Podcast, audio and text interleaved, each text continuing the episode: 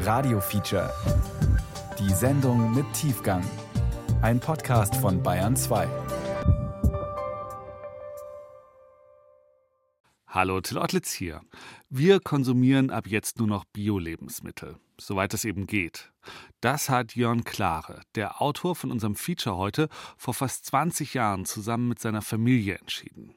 Gar nicht so sehr für die eigene Gesundheit, sondern für den Planeten, für die Tiere und die Umwelt.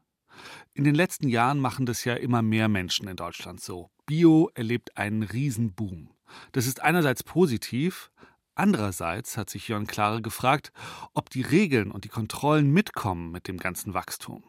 Also hat er sich aufgemacht und seine ganz normalen Lebensmittel zurückverfolgt, bis zur Quelle. Dichter dran, dann, dann, dann rennen sie weg. Ne? Na gut, dann gucken wir jetzt erstmal so. Wie viele sind das jetzt? Äh, das sind ähm, 58 oder 60, ich weiß gar nicht ganz genau. Und so viele sind auch aufgestellt worden Ja. oder gab es Verluste? Ja, nein. Irgendwann im Laufe dieser langen Recherche Wo haben die ihren Stall? Hier, hier unten, stehe ich ein paar Kilometer nördlich von Göttingen auf einer Wiese voller Gänse. da unten ist dann auch das Wasser. Neben mir Ähm, Jörge Penk treiben sie nachts rein in den Stall. und Wollen wir da hingehen? Irmgard oder? Bulle. Ich will jetzt erstmal eben von hier aus gucken. Ja. Und dann gehen wir rein. Ich möchte mir das Wasser angucken.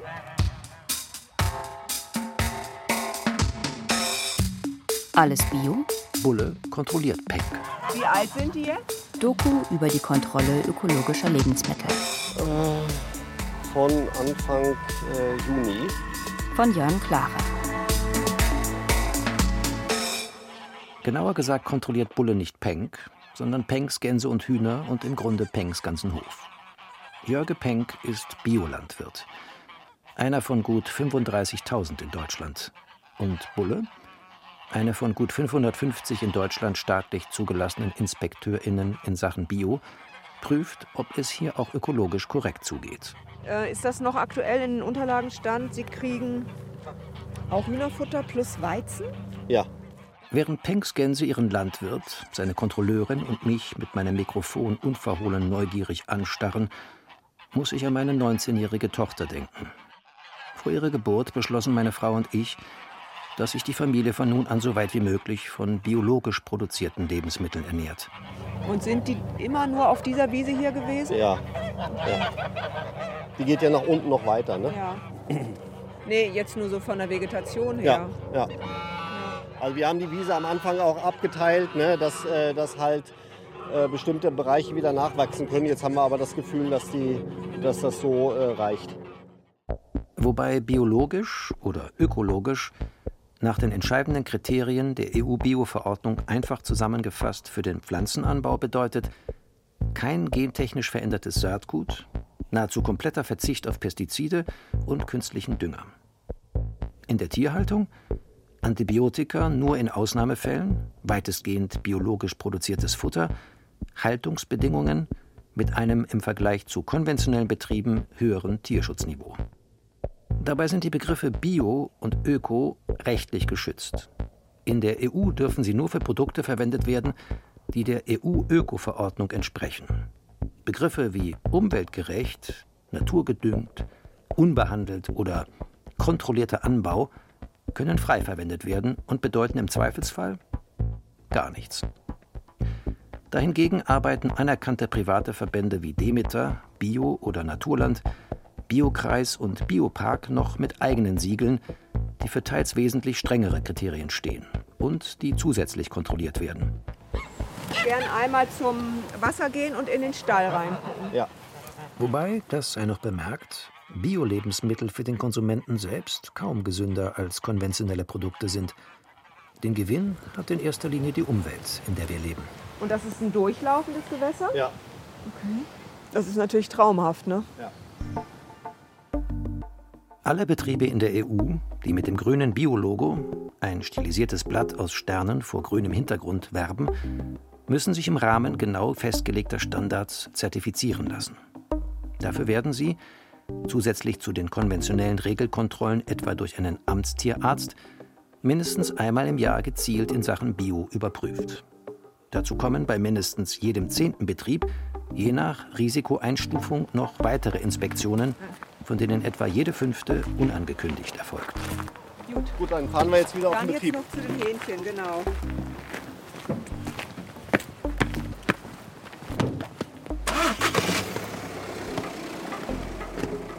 Da eine ökologische Lebensmittelproduktion im Vergleich zur konventionellen Landwirtschaft aufwendiger und nachhaltiger ist und dadurch in der Regel geringere Erträge erzielt, sind Bio-Lebensmittel vergleichsweise teuer. Und weil sich meine Familie eben seit knapp 20 Jahren biologisch ernährt, zahle ich also, wenn ich mit dem Einkauf an der Reihe bin, stets ein kleines oder größeres bisschen mehr als für Lebensmittel ohne Biosiegel. Ich tue das aus Überzeugung, aber immer wieder auch mal mit kleinen oder auch größeren Zweifeln. Wir haben verschiedene Formen von Unregelmäßigkeiten. Peter Röhrig, Das eine ist, jemand hat äh, den Lieferschein nicht richtig ausgefüllt, jemand hat das Logo falsch draufgeklebt, die Schriftgröße stimmt nicht etc. Agraringenieur und Geschäftsführer des Bundesverbandes ökologischer Lebensmittelwirtschaft, in seinem Berliner Büro. Da gibt es eine Reihe von Beanstandungen, wo den Betrieben dann gesagt wird, so, das musst du ändern. Das ist nicht sanktionswürdig, sondern es sind Vergehen im Kleinen, die, die unabsichtlichen Charakter haben, aber natürlich äh, gerade gerückt werden müssen. Das wird bei der nächsten Kontrolle oder bei der Nachkontrolle entsprechend überprüft. Dann muss es äh, wieder gerade gezogen sein. Und es gibt natürlich Kontrollabweichungen, die die Integrität des Bioproduktes als solches treffen. Wenn Fragen sind, was ich da jetzt mache, wenn Sie es gar nicht verstehen, dann bitte fragen. Vielleicht antworten sogar auch mal die Hühner. Mit Bioinspekteurin Irmgard Bulle, die offenkundig auch ein Gespür für Journalistenträume hat, auf einer anderen Wiese inmitten einer Gruppe von Pengs Masthühnern. Also wir nehmen regelmäßig Futterproben, ja, fürs Labor, das ist das eine. Das andere ist, dass auf einem Betrieb wie hier würde ich immer eine Kalkulation machen über ungefähr ein Jahr, gucken, wie viel Futter ist zugekauft worden, die Deklarationen dazu gucke ich mir an, wie viele Tiere sind davon ernährt worden, was haben die für eine Legeleistung gehabt, ist das passig.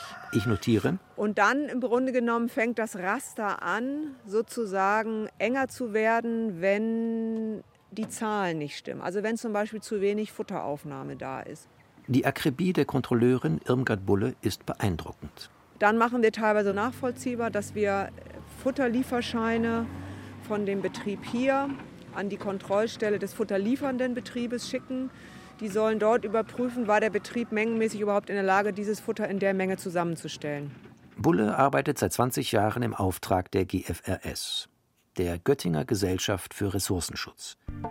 Die 1989 gegründete Kontrollstelle mit ihren rund 60 InspekteurInnen ist eine von 19 in Deutschland staatlich zugelassenen Biokontrollstellen, die wiederum für insgesamt rund 50.000 Betriebe zuständig sind, wobei da zu den Produzenten auch noch die zertifizierten Verarbeiter, Im- und Exporteure sowie Händler zählen, die im Biobereich tätig sind.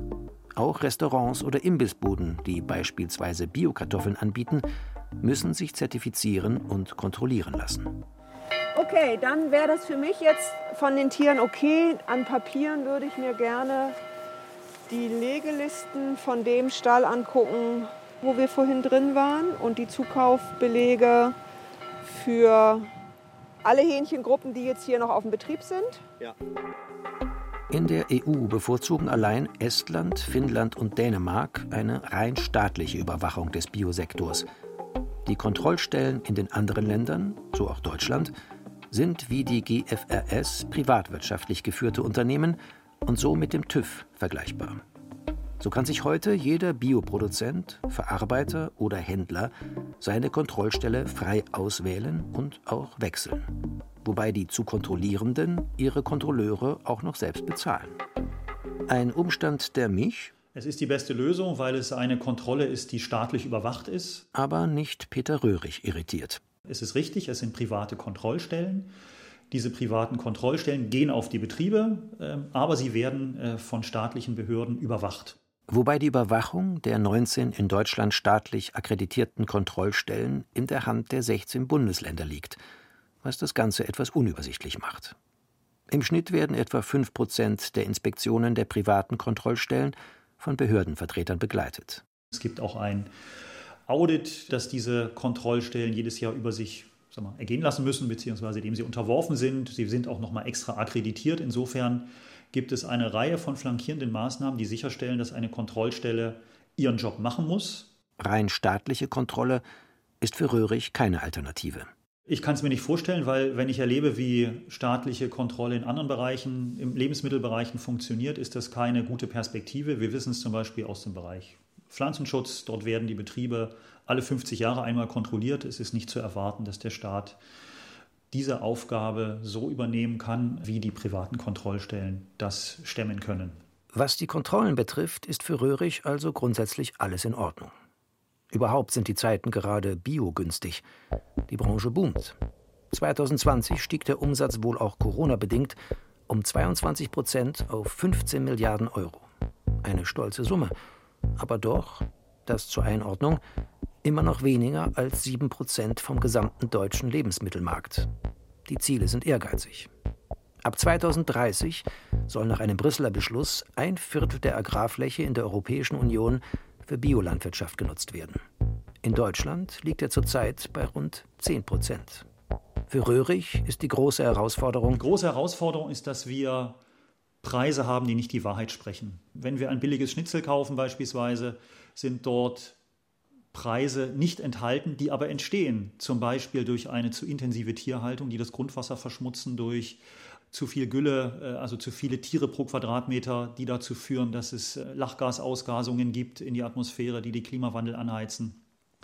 Dass wir Artenvielfalt verlieren, die wir eigentlich brauchen, um unseren Planeten resilient und unsere Anbausysteme resilient zu halten, auch für eine sogenannte funktionale Biodiversität, wo sich äh, Schädlinge und Nützlinge im Gleichgewicht halten können.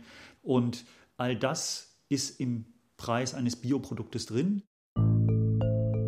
Ich notiere, Biopreise lügen.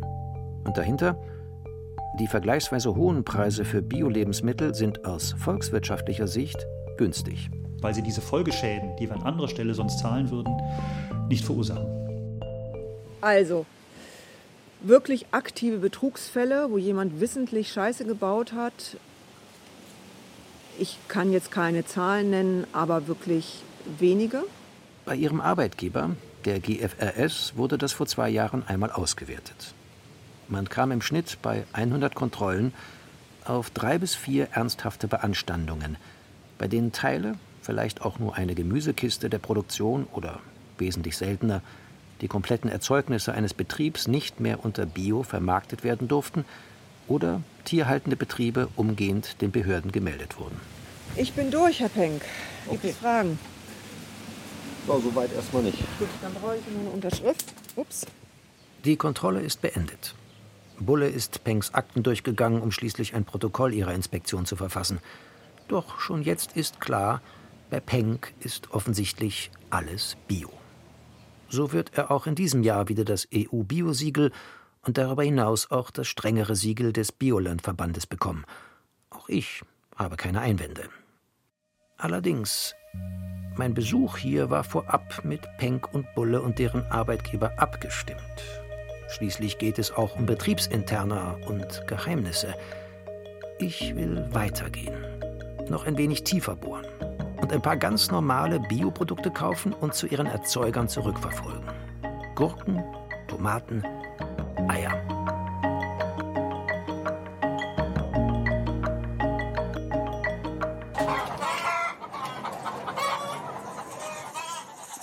Ja, die lebt noch. In Deutschland gibt es ca. 43 Millionen Legehennen, die im Jahr an die 13 Milliarden Eier legen. Wenn ich das richtig sehe, aber die wird auf jeden Fall nicht mehr lange leben. Also es sind Aufnahmen von diesem Jahr, ein paar Monate her.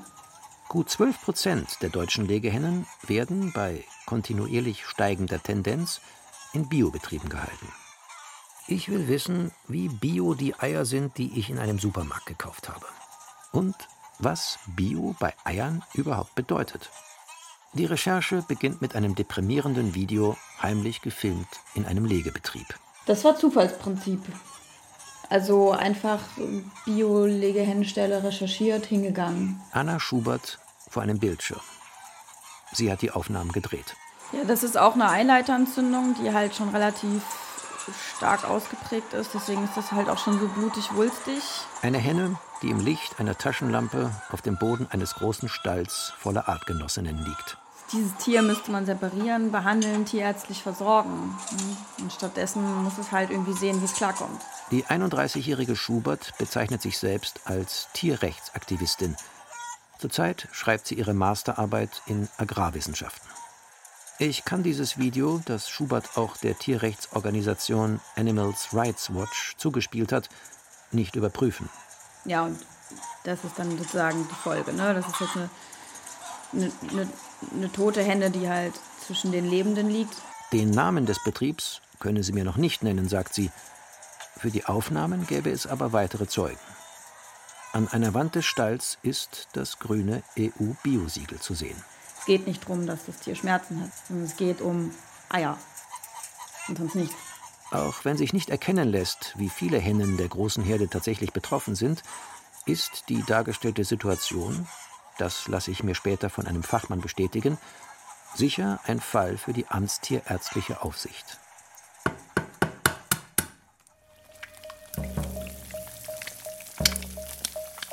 Meine Bio-Eier aus dem Supermarkt schmecken gut.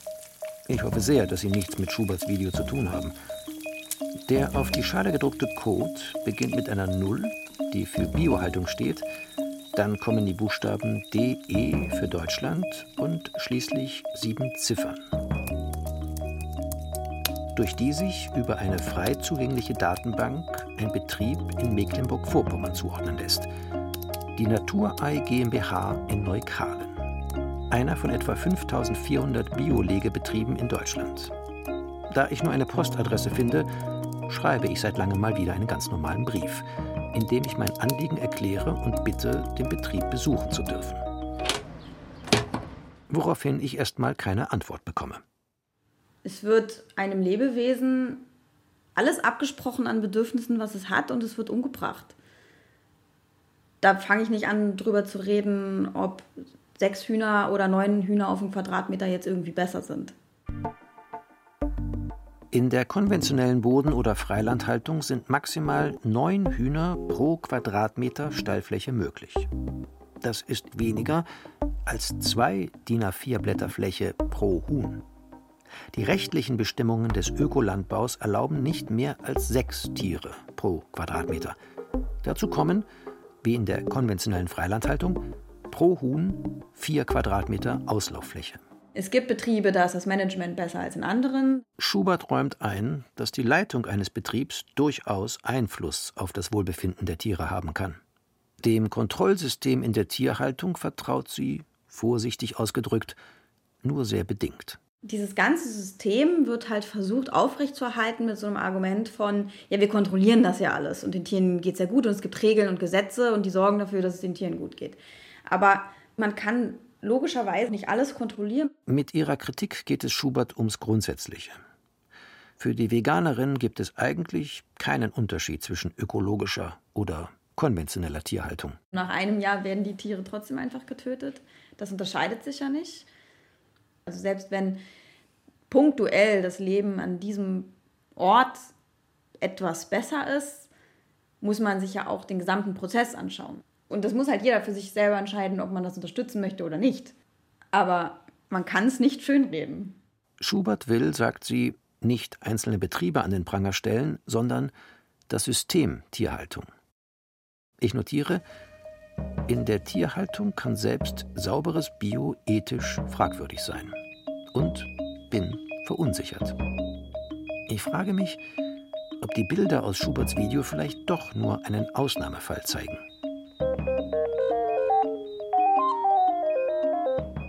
Ah ja, gut.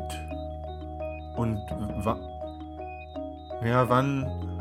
Die Kommunikation über meinen Besuchswunsch im Legebetrieb der Neukalener Naturei GmbH verläuft erst überraschend und dann frustrierend zäh.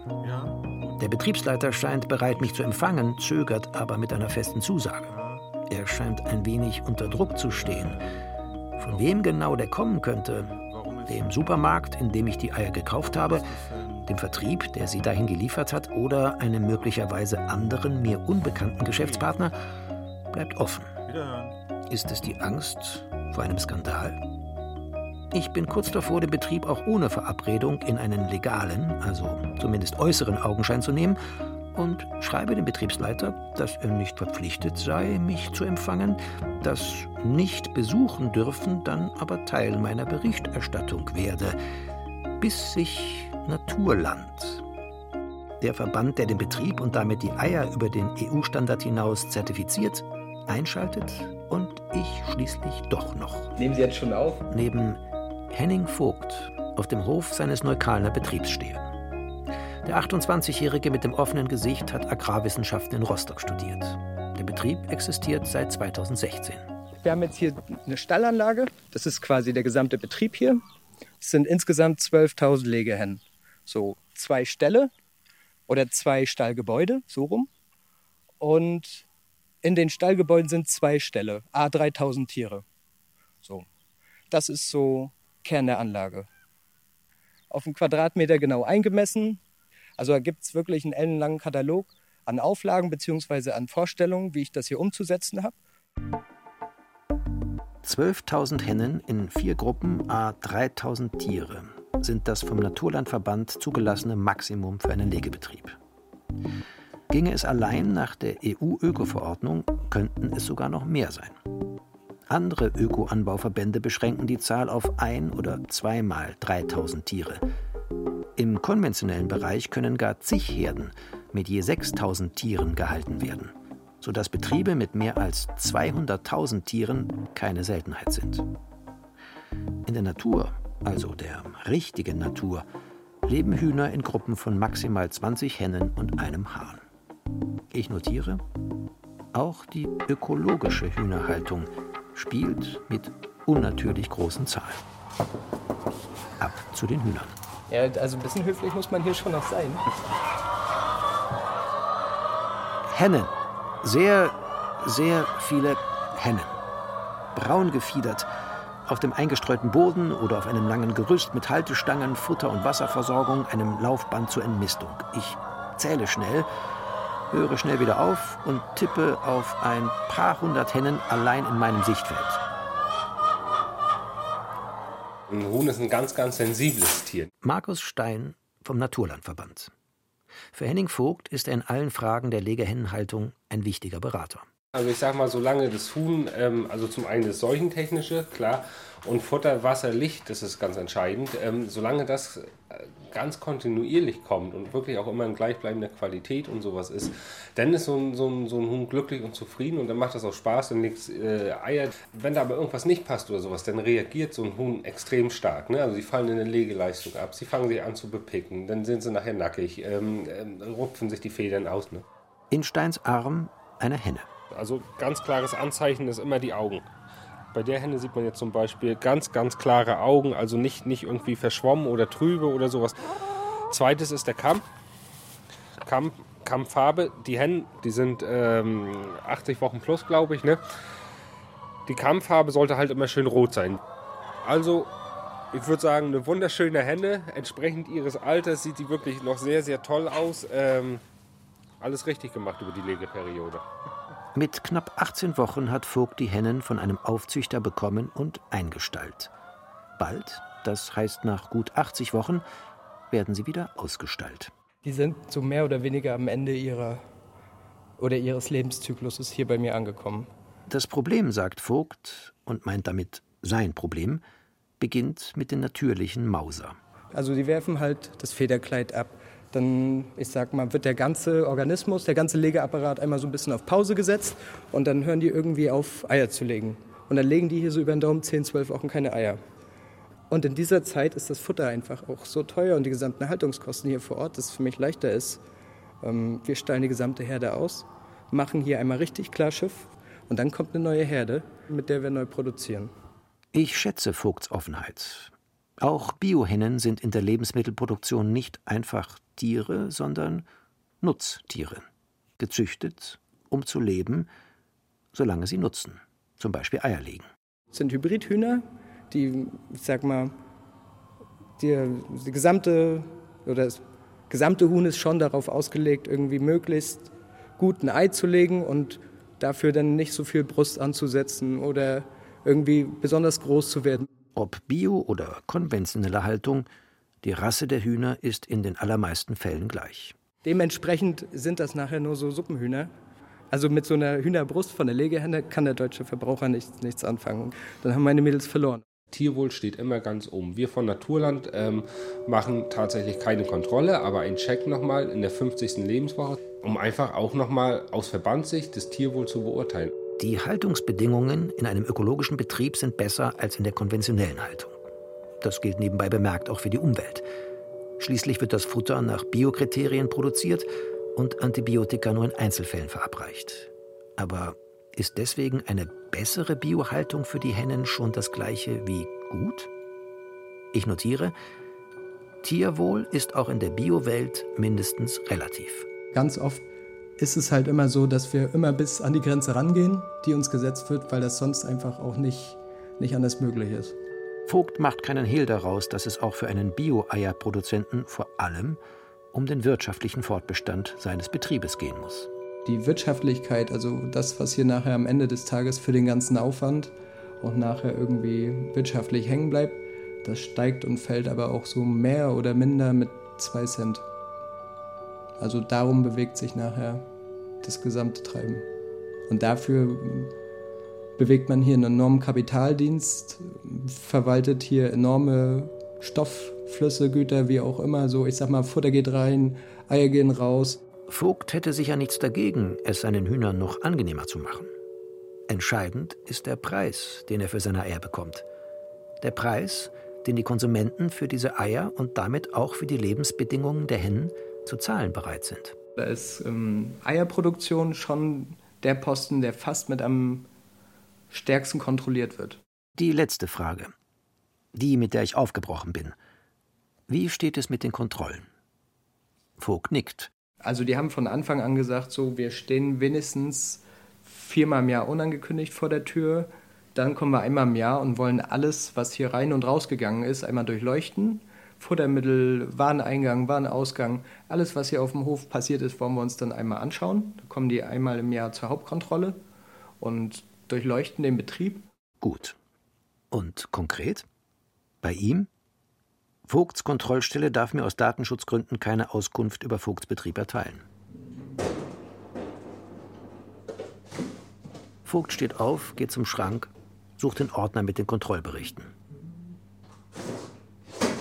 Beim letzten Mal hatten die Hühner einfach ein bisschen viel im Auslauf gewühlt, hatten da ordentlich im Sand Kuhlen gegraben. Dann kam hier so ein kleiner Regenschauer und dann standen viele Pfützen direkt im stallnahen Bereich. Fand ich auch nicht schön, aber wir sind natürlich auch ein landwirtschaftlicher Betrieb so und hatten voll mit der, mit der Heuernte zu tun und das wurde ein bisschen beanstandet.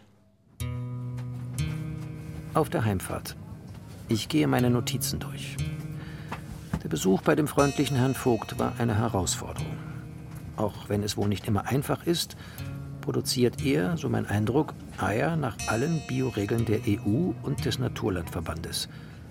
Allerdings entsprechen, und das liegt sicher nicht in Vogts Verantwortung, diese Bioregeln wohl nicht ganz den Bildern, die man sich, oder genauer gesagt, die ich mir, vom ökologisch korrekten Eierlegen gemacht habe.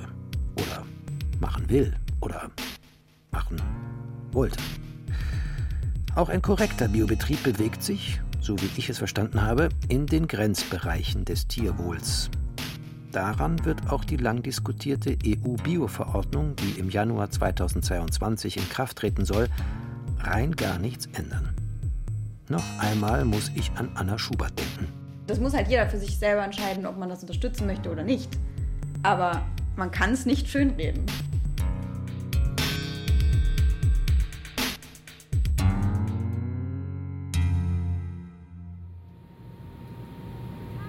Unterwegs nach Andalusien. Wegen einer Gurke. Oder besser gesagt, zweier Gurken. Biogurken. Eine habe ich in meinem Bioladen gekauft, die andere in einem Supermarkt. Beide stammen aus Andalusien. Beide habe ich bei Agro Isolab, einem führenden Lebensmittellabor für Deklarationsprüfungen, in Jülich untersuchen lassen. Eine Analyse der stabilen Stickstoffisotope soll Hinweise geben, ob die Gurken möglicherweise mit mineralischem Kunstdünger behandelt wurden, der nach den Regeln des Bioanbaus verboten ist. Zwei Wochen später das Ergebnis. Hinter der Biogurke vom Supermarkt ein grünes Viereck. Hinter der Artgenossin aus meinem Bioladen ein gelbes Symbol mit dem Hinweis Weitere Informationen zur Verifizierung notwendig. Bohner, guten Tag. Markus Bohner, promovierter Lebensmittelchemiker und geschäftsführender Gesellschafter von Agro Isolab. Das ist definitiv ein untypischer Wert. Ne? Also da, das ist definitiv, wo wir sagen, hm, müssen wir auf jeden Fall noch mal hinterfragen, was da passiert ist. Ne? Ähm, das Labor hat hier ein Gurke gefunden, die man in der Regel bei ähm, ökologischen Gurken nicht findet. Bohner weist ausdrücklich darauf hin, dass es kein roter Wert ist, der für eine eindeutige Regelverletzung steht. Ich notiere Gurke im Grenzbereich. Ich muss ja berücksichtigen, immer im Zweifel für den Angeklagten, kann ein, ein neues Feld sein, gerade aus der Umstellzeit raus. Es kann eine hochgradige stickstofffixierende Pflanzendüngung gewesen sein. Dann setzen wir uns mit der Ökokontrollstelle auseinander und fragen, was hast du denn gedüngt? Eine mineralische Düngung, wie sie im konventionellen Gemüseanbau üblich ist, birgt für Konsumenten keine direkten gesundheitlichen Risiken. Sie schadet aber zum Teil beträchtlich dem Klima, der Artenvielfalt und dem Trinkwasser und widerspricht so dem Anspruch einer naturnahen und nachhaltigen Landwirtschaft. Das heißt, wir brauchen noch ein bisschen mehr Metadaten, um jetzt das felsenfest zu machen, dass das nicht stimmig ist. Wie in Deutschland sind auch in Andalusien Ökokontrollstellen privatwirtschaftliche Unternehmen, die von den Produzenten beauftragt und bezahlt werden. Dort, sagt Bona, solle ich nachfragen. Das ist super interessant. Ich weiß auch, dass das manchmal wirklich in, in Sackgassen verläuft. Nein, richtig große Hoffnungen macht er mir nicht. Ladies and gentlemen, you are very welcome to Malaga, where the local time is 9.25. Bonas Warnung bewahrheitet sich schon bei der Vorbereitung der Recherchereise. Ein Geschäftsführer meines Bioladens, den es mit seinen zehn Filialen nur in Berlin gibt, verweist mich mit meiner Bitte nach einem Gespräch auf seinen Partner, der dann auf keine meiner vielen Anfragen reagiert. Obwohl auf der Homepage so schön von einem engen Verhältnis zu unseren Bauern und Zulieferern die Rede ist, die man auf Wunsch besuchen könne. Ich notiere das Wort Enttäuschung und unterstreiche es einmal. Zweimal. Dreimal. Auch der Großhändler, dessen Namen mir der Bioladen mitteilt, wozu er gesetzlich verpflichtet ist, und dem ich ebenfalls das Testergebnis der von ihm vertriebenen Gurke mitteile, möchte nicht mit mir sprechen. Er schickt mir aber, ebenfalls aufgrund seiner gesetzlichen Verpflichtung, ein Bio-Zertifikat. Das soll zu der fragwürdigen Gurke gehören. Darauf finde ich den Namen des Produzenten, der allerdings auch nicht auf meine Anfrage reagiert. Interessant ist, dass es auf der Homepage des Unternehmens viele Hinweise auf konventionell produziertes Gemüse, aber keine auf Bioware gibt. Hinter Enttäuschung schreibe ich noch Misstrauen. Nach 400 Metern im Kreisverkehr zweite Ausfahrt Carretera de Almeria nehmen. Auf der A7 entlang der Küste Richtung Almeria. Eine trocken karge Landschaft voller hässlicher Gewächshäuser aus weißen Kunststoffplanen. Im Kreisverkehr Ausfahrt nehmen. Die für die fragwürdige Bioladengurke verantwortliche Kontrollstelle reagiert noch vor der Reise immerhin auf meine zweite Mail. Der zuständige Mitarbeiter Senor Lao sei zurzeit leider im Urlaub, soll aber wieder im Büro sein, wenn ich in Andalusien bin. Man verspricht sich zu melden was aber nicht geschieht. Einige Tage später frage ich wieder nach. Lau wäre im fraglichen Zeitraum zwar wieder im Dienst, teilt man mir mit, hätte aber vermutlich keine Zeit für mich. Ich bitte trotzdem um ein Interview.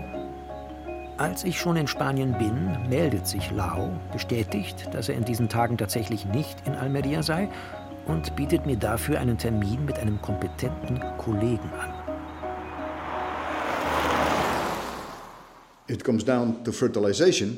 Of course, uh, for fertilization, there are also very strict rules on what you may use. In organic production, you may not use fertilizers, uh, synthesized fertilizers. Der kompetente Kollege ist der gut 60-jährige Biologe Jan van der Blom, Leiter der Produktionstechnik von Coex Pal, der führenden Erzeugerorganisation von Obst und Gemüse in Almeria.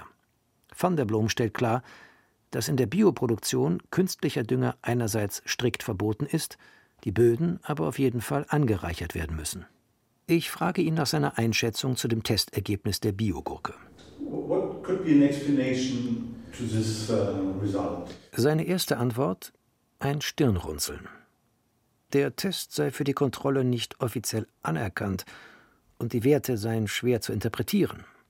Aber er stimme dem deutschen Labor zu, dass da möglicherweise, möglicherweise sogar mit hoher Wahrscheinlichkeit, irgendwo etwas schiefgelaufen ist.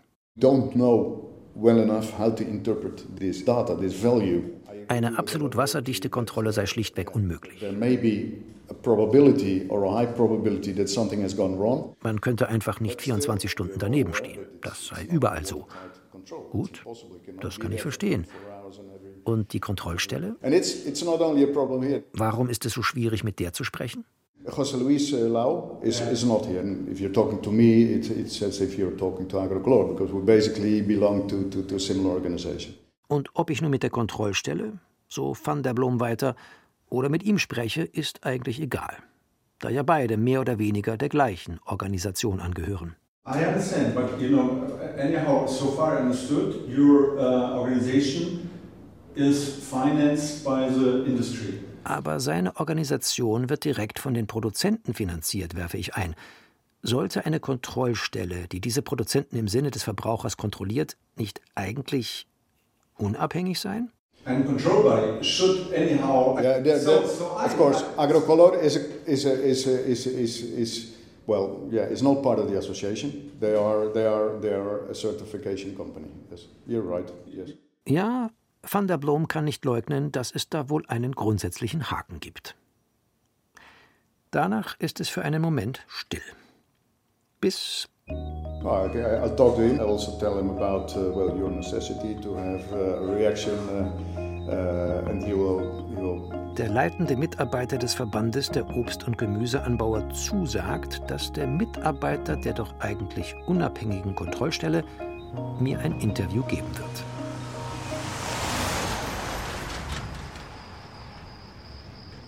Am Abend auf einem Parkplatz am Rand einer Landstraße.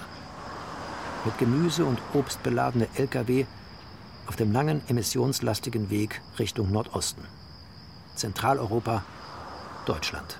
I am specialized in organic ag- agronomy, organic production. Treffen mit einem Mann Anfang 30. Der studierte Landwirt kontrolliert Biobetriebe in ganz Spanien, auch in Andalusien. Sein Name soll nicht genannt, seine Stimme nicht erkannt werden. Er fürchtet um seinen Job. Here in, in Almeria, I'd say there are too many, too many private, too, too many. In Almeria, sagt er, gäbe es einfach zu viele private Kontrollstellen. Here in Almeria, is, in Andalusia, is, is going a bit crazy because too much, too much. Die Situation sei ziemlich verrückt. Einigen ging es einfach nur ums Geschäft, der Rest sei ihnen egal. For some people, it's just a business, so they don't mind. Sometimes control, you visit them once, they, they, they visit once or twice. Nicht alle Kontrollstellen würden einen Betrieb überhaupt wie vorgeschrieben ein oder zweimal im Jahr besuchen. Einige kämen gar nicht. Stattdessen würden sie in einer Bar sitzen, einfach einen Bericht verlangen und sagen, macht weiter, ihr bekommt eure Zertifizierung. Nicht alle würden das machen, aber es käme vor. Okay, go ahead, I give you the, the certification, the certificate. Some other visit them twice a year. So it's difficult to tell something in general, no? because they are different. Was glaubt er, warum der Produzent der Gurke nicht auf meine Anfragen reagiert? You are anyhow as an insider. Do you think why? Why? What's your idea? Your interpretation? Could be they are too busy. Möglicherweise hätten sie zu viel zu tun. Vielleicht läge aber auch wirklich ein Betrug vor. Oder sie denken, dass nichts passiert, wenn sie sich stumm stellen. Eine gute Firma würde allerdings antworten. But uh, yeah, I think they should. Uh, I mean, if they go, were a good company, they, they, in my opinion, they should answer you. Ich weiß nicht, was ich von diesen Geschichten halten soll. Allgemeine Erfahrungsberichte und Vermutungen zu der Kontrollstelle und dem Produzenten. Sie bestätigen meine Eindrücke und doch notiere ich keine Beweise. Allerdings, der Mann wirkt redlich und er scheint zu wissen, wovon er spricht. Dem Straßenverlauf noch 47 Kilometer folgen. I came here because of a cucumber I Ah, bought in Berlin. Im großen modernen Büro der Kontrollstelle Agrocolor in der Nähe des Hafens von Almeria. Dank der Vermittlung durch Jan van der Bloem vom Produzentenverband Coexpal ist der unabhängige Inspekteur Senior Lau nun doch in der Stadt und hat an diesem Morgen sogar ein wenig Zeit für mich. Beim Blick ins Gesicht des gut 30-jährigen Lau ahne ich, wie sich ein Zahnarzt angesichts eines Patienten kurz vor einer Wurzelbehandlung fühlen muss. Der Inspekteur hat einen Kollegen als Übersetzer und wohl auch Beistand mitgebracht. So, question would be what, Mr. Lau, could you tell me about Agrolinamar? Eh, Agrolinamar es una empresa productora de, eh, de, muy reciente incorporación al mercado ecológico. Es eh, empresa convencional que también hace producto bio. Okay, uh, Agrolinamar is a farming company. Uh, recently uh, joined the organic production market. They have uh, conventional production, conventional produce and also organic produce. Agrolinamar, der Produzent meiner Gurke, sagt er, sei erst vor kurzem im Biogeschäft und betreibt auch konventionellen Anbau. Eine Verknüpfung, die nach den EU-Bio-Richtlinien erlaubt, nach den Kriterien der meisten deutschen Anbauverbände, wegen möglicher Verwechslungsgefahren, aber verboten ist. This result of the testing and the laboratory analysis. Okay. Do you have an idea what could have happened? Was ist mit der fragwürdigen Gurke? Our explanation is uh, that the carbon isotope test is not a, um, a reliable technique. Die Erklärung für das Problem mit der Gurke ist, sagt Lau, dass das Analyseverfahren offiziell noch nicht anerkannt ist. Ein Punkt, auf den auch schon Van der Blom hingewiesen hatte. Wobei dieser allerdings einräumte, dass bei der Produktion wohl etwas schiefgegangen sein könnte. Did anybody of Agrocolor contacted Agrolinamar? Hat denn jemand von der Kontrollstelle mal beim Produzenten gefragt, wie es zu dem Testergebnis gekommen sein könnte? No, absolutely not. Just to make sure whether I understood everything right. Okay. Ich will mich vergewissern. Kann er verstehen, dass mich das als Verbraucher irritiert? And I get an unclear result? The fact is that Nicht wirklich, so Laos abschließende Antwort. Denn so ein Testergebnis würde ja sowieso zu keiner Sanktion führen. These results uh, do not lead to any sanction. Auf dem Weg zum Flughafen. Links und rechts der Autobahn wieder Gewächshäuser, weiße Planen, soweit das Auge reicht. Mir ist klar, dass man Biogemüse im großen Stil produzieren muss, wenn man viele Menschen damit bezahlbar ernähren will. Und selbst suboptimaler Bioanbau ist für Natur und Mensch im Zweifelsfall besser als konventionelle Landwirtschaft. Doch nach meinem Verständnis ist das, was hier passiert, ein ökologischer Grenzbereich. Ein letztes Ziel gibt es noch. Der Hauptsitz von Agrolinamar, dem Produzenten der fragwürdigen Gurke. Hola? Eine Laderampe, ein Bürogebäude, Hola. ein Lagerhaus in Mottregel mitten an einem Wochentag. Hallo? Alles ist verschlossen, weit und breit niemand zu sehen. Staub und Müll weisen darauf hin, Hallo? dass hier wohl schon länger niemand mehr gearbeitet hat. Hola? Das Rätsel der Gurke bleibt ungelöst.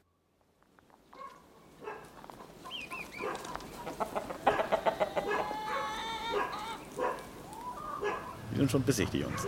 Kann man nicht anders sagen. Aber das ist auch gut so. Ein Demeterhof in Arndorf. Im nahen Lüneburg habe ich auf dem Wochenmarkt köstliche Biotomaten gekauft und mich hier überzeugt, dass sie ökologisch korrekt angebaut wurden. Verantwortlich ist Hendrik Harwege. Der so kräftige wie freundliche 40-Jährige ist eine Art Bilderbuchbauer auf einem 50 Hektar großen Bilderbuchbauernhof. Dazu habe ich Bio kann doch auch sehr schön sein notiert. Die bissigen Jungs, von denen Harwege spricht, sind die Biokontrolleure. Denn schon längst sprechen wir nicht mehr über Tomaten, sondern über das Grundsätzliche, beziehungsweise seine Sicht auf die Kontrollen. Jeder kennt ja diese Geschichte. Zum einen, dass wir in Deutschland am wenigsten ausgeben für Lebensmittel in der ganzen EU. Aber keiner weiß, dass wir die höchsten Auflagen für Lebensmittelproduktion in der ganzen EU haben. So, also wie passt das zusammen? Eine rhetorische Frage. Zumindest weiß ich keine Antwort. Haviger auch nicht. Allerdings geben die reichen Deutschen nicht am wenigsten aus, liegen aber in Bezug auf Lebensmittelausgaben bei 27 EU-Staaten nur auf dem viertletzten Platz. Natürlich nervt uns Landwirte jede Kontrolle, weil sie uns im Endeffekt unsere kostbare Arbeitszeit klaut. Also jede Arbeitszeit, die mir irgendwo genommen wird in Form von einer Kontrolle oder ähnliches, muss ich halt an den nächsten ein, zwei Arbeitstagen wieder hinten ranhängen. So, und die Bürokratie in der Landwirtschaft ist äh, krank mittlerweile. Es kann richtig, die Auflagen werden halt immer mehr und sie müssen erfüllt werden. Natürlich äh, gibt es immer mal so, dann, ja, das machen wir dann morgen und das machen wir übermorgen. Aber im Endeffekt fällt es einem irgendwann dann doch auf die Füße, weil äh, irgendwann kommt die Kontrolle und es ist dann nicht fertig. Neulich hat er mal eine Genehmigung für das Saatgut einer von 25 Tomatensorten vergessen, die er normalerweise anbaut. Ein kleiner bürokratischer Fehler in einem Routinevorgang, bei dem es eigentlich nicht um Bio oder Nicht-Bio geht, der ihm aber trotzdem einen Haufen Ärger inklusive kostspieliger Nachkontrolle einbrachte. Also wir haben mittlerweile Kontrollkosten, selbst in meiner kleinen Mickey-Bude hier, äh, von bestimmt drei bis dreieinhalbtausend Euro jährlich, was wir nur an Kontrolleure und Kontrollen ausgeben, die wir dann auch nicht bestellt haben. Also ob es dann nun, wie schon gesagt, die Biokontrolle ist, dann kommt die Landwirtschaftskammer rum und guckt, ob das alles in Ordnung ist. Dann hast du den Amtsveterinär, der kontrolliert, ob deine Tiere in Ordnung sind, was ja total gut ist. Dann äh, haben wir natürlich noch diverse andere Kontrolleure, die auch mal gucken wollen, ob es die Berufsgenossenschaft ist, um zu gucken, ob dann alle Maschinen so intakt sind, dass man dann da auch sich nichts dran tut. Also wir haben im letzten Jahr, ich glaube, bei uns im Betrieb 14 Kontrollen gehabt von verschiedensten Kontrollgremien. So, und ich muss sie immer machen. Ich kann nicht sagen, Leute, da ist die Tür, kommen wir in drei Wochen wieder, sondern an dem Tag wird kontrolliert. Ich notiere, die Frage nach Häufigkeit und Intensität der Kontrollen ist eine Gratwanderung zwischen den Ansprüchen der Verbraucher und den Möglichkeiten der Produzenten. Es ist schon paradox. Auf der einen Seite wollen wir die Lebensmittelsicherheit, die total wichtig ist und die noch eigentlich viel, viel mehr verschärft sein sollte. Aber auf der anderen Seite können wir Landwirte das halt gar nicht mehr leisten. Womit wir wieder bei dem auch in diesem Geschäft nicht unerheblichen Faktor angelangt sind, das Geld. Das Geld kommt nicht rein, aber es muss gemacht werden. Und hat er eine Idee?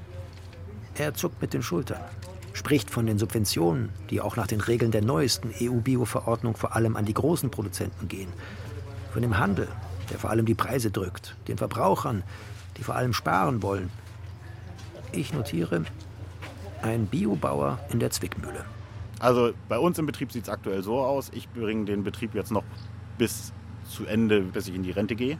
Das sollte so noch ungefähr 20 Jahre dauern, dann sollte ich es hoffentlich geschafft haben. Überlegt Harwege seinen Bilderbuchhof nach 400 Jahren landwirtschaftlicher Familiengeschichte, davon die letzten 35 Jahre in der biologischen Variante, aufzugeben? Definitiv wird es die nächste Generation nicht mehr weitermachen. Also das ist Fakt. Nein, er überlegt nicht mehr. Er hat bereits entschieden. 20 Jahre, dann ist Schluss. Also ich hoffe, dass ich das pack. Also ich, ich sage aber auch ganz ehrlich, wenn jetzt jemand äh, vorbeikommt und der sagt, pass auf, Henrik, äh, du kriegst einen Job bei mir und äh, verdienst, was weiß ich, deine zweieinhalb oder 3.000 Euro netto und hast eine normale Arbeitswoche, dann wäre ich bestimmt der Letzte, sagt, da habe ich mal gar keinen Bock drauf. So, weil wir Bauern arbeiten meistens unter dem Mindestlohn und zwar weit drunter. So, aber haben halt die kompletten Risiken eines Unternehmers. Und dann verschwindet Hendrik Harwege in seinem Hofladen und ich sitze noch auf der Bank davor. Dies war die letzte Reise meiner Recherche. Einen handfesten Skandal habe ich nicht gefunden. Andererseits habe ich erlebt, dass die Bio-Welt trotz der schönen Höfe etwa von Jörge Penck oder Henrik Harwege nicht immer heil ist, wobei aber nach meinem Eindruck in den allermeisten Fällen Bio drin ist, wo Bio draufsteht. Und selbst wenn dieses Bio für die Umwelt und somit auch für die Menschen wesentlich gesünder ist als die konventionelle Landwirtschaft, musste ich mich bei meinen Recherchen von einigen liebgewonnenen Bio-Illusionen verabschieden. Einen Termin habe ich noch. In Berlin. Mit einer der wenigen unabhängigen Stimmen. Also insgesamt braucht die Landwirtschaft eine Wende hin zu einer Berücksichtigung der Kosten, die die Gesellschaft im Moment tragen muss. Jutta Jaksche, Agrarwissenschaftlerin und Denn die Landwirte in vielen Bereichen steht ihnen das Wasser eben bis zum Hals, weil sie für ihre Produkte eben nicht mehr das Geld bekommen, was ihre Produktion aber kostet. Referentin für Lebensmittel der Verbraucherzentrale Bundesverband in ihrem Büro. Und ähm, deswegen kann man jetzt nur sagen, irgendwie, wir lassen das Ganze den Bach runtergehen oder der Staat, der Bund geht jetzt eben hin und setzt ein Konzept um. In den vergangenen Monaten sprach ich immer wieder mit Produzenten, Behördenvertreterinnen, Repräsentantinnen verschiedener Bioverbände und Mitarbeiterinnen der privatwirtschaftlichen Kontrollstellen über das System der Kontrollen. Auch wenn niemand von Perfektion sprach, zeigten sich alle mehr oder minder zufrieden. Die staatlichen Vertreterinnen tendieren allerdings zu mehr staatlicher Kontrolle, während das die privatwirtschaftlich Aktiven kritisch sehen. Ich war überrascht, wie wenig unabhängige Expertise es auf dem Gebiet gibt. Wir brauchen die Kontrollinstrumente. Auch Verbraucherschützerin Jaksche und ihr Verband fordern keine radikale Wende, sehen beim Zusammenspiel zwischen Produzenten, privatwirtschaftlicher Kontrolle und staatlicher Oberaufsicht aber Reformbedarf. Wir brauchen Instrumente, die weitgehende Sicherheit darüber schaffen, dass die Produkte sicher sind und Qualitätsversprechungen eingehalten werden. Ihr Vorschlag zielt unter anderem auf eine Ausweitung der unangekündigten Inspektionen in den Betrieben, aber auch bei den Kontrollstellen. Zudem solle der Gesetzgeber prüfen, inwiefern eine stärkere Haftung der Kontrollstellen für ihre Arbeit sinnvoll wäre. Der Weg dahin könnte, so meine mit frischen Erfahrungen gesättigte Vermutung, zumindest zäh und trotzdem lohnend sein. Ich spreche mit Jakscha noch darüber, dass kein System unfehlbar ist und aufgedeckte Skandale auch ein Zeichen für eine funktionierende Überwachung sind. Ein Gespräch, in dem es irgendwann auch um eine Häme geht, die mir am Rand der Recherche oft begegnet ist. Eine Häme mit einer eigenartigen Freude am Bioskandal. Und weil Jaksche auch dies so schön zusammenfasst, überlasse ich der Agrarwissenschaftlerin und Verbraucherschützerin sehr gern das Schlusswort. Ich glaube schon, dass es erstmal so eine Schadenfreude gibt, quasi, wenn man eben feststellt, dass da irgendwas nicht gut funktioniert. Für manche ist es vielleicht auch einfach nur ein Vorwand, nicht einfach mehr Geld auszugeben für eine andere Ernährung, weil sie einfach sagen, ach, das ist doch alles Betrug, da kann man sich doch gar nicht drauf verlassen. Und ich würde sagen, natürlich kann man sich darauf verlassen. Jedes System muss sich verbessern und man kann alles besser machen. Und dafür sollten wir auch einstehen und das auch einfordern. Aber es lohnt sich, in eine andere Landwirtschaft zu investieren, auch als Verbraucher mehr Geld auszugeben für etwas, was, was uns dauerhaft glücklicher macht und gesünder erhält.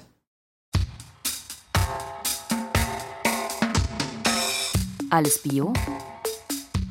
Doku über die Kontrolle ökologischer Lebensmittel. Von Jörn Klare. Es sprach Thilo Werner. Technische Realisation Jens Kunze. Regie Susanne Krings.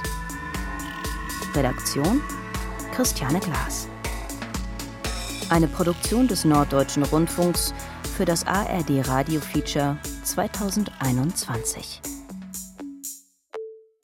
Zum Schluss empfehle ich Ihnen unbedingt noch das Making-of-Gespräch mit dem Autor Jörn Klare. Er erzählt darin von seinen Recherchen.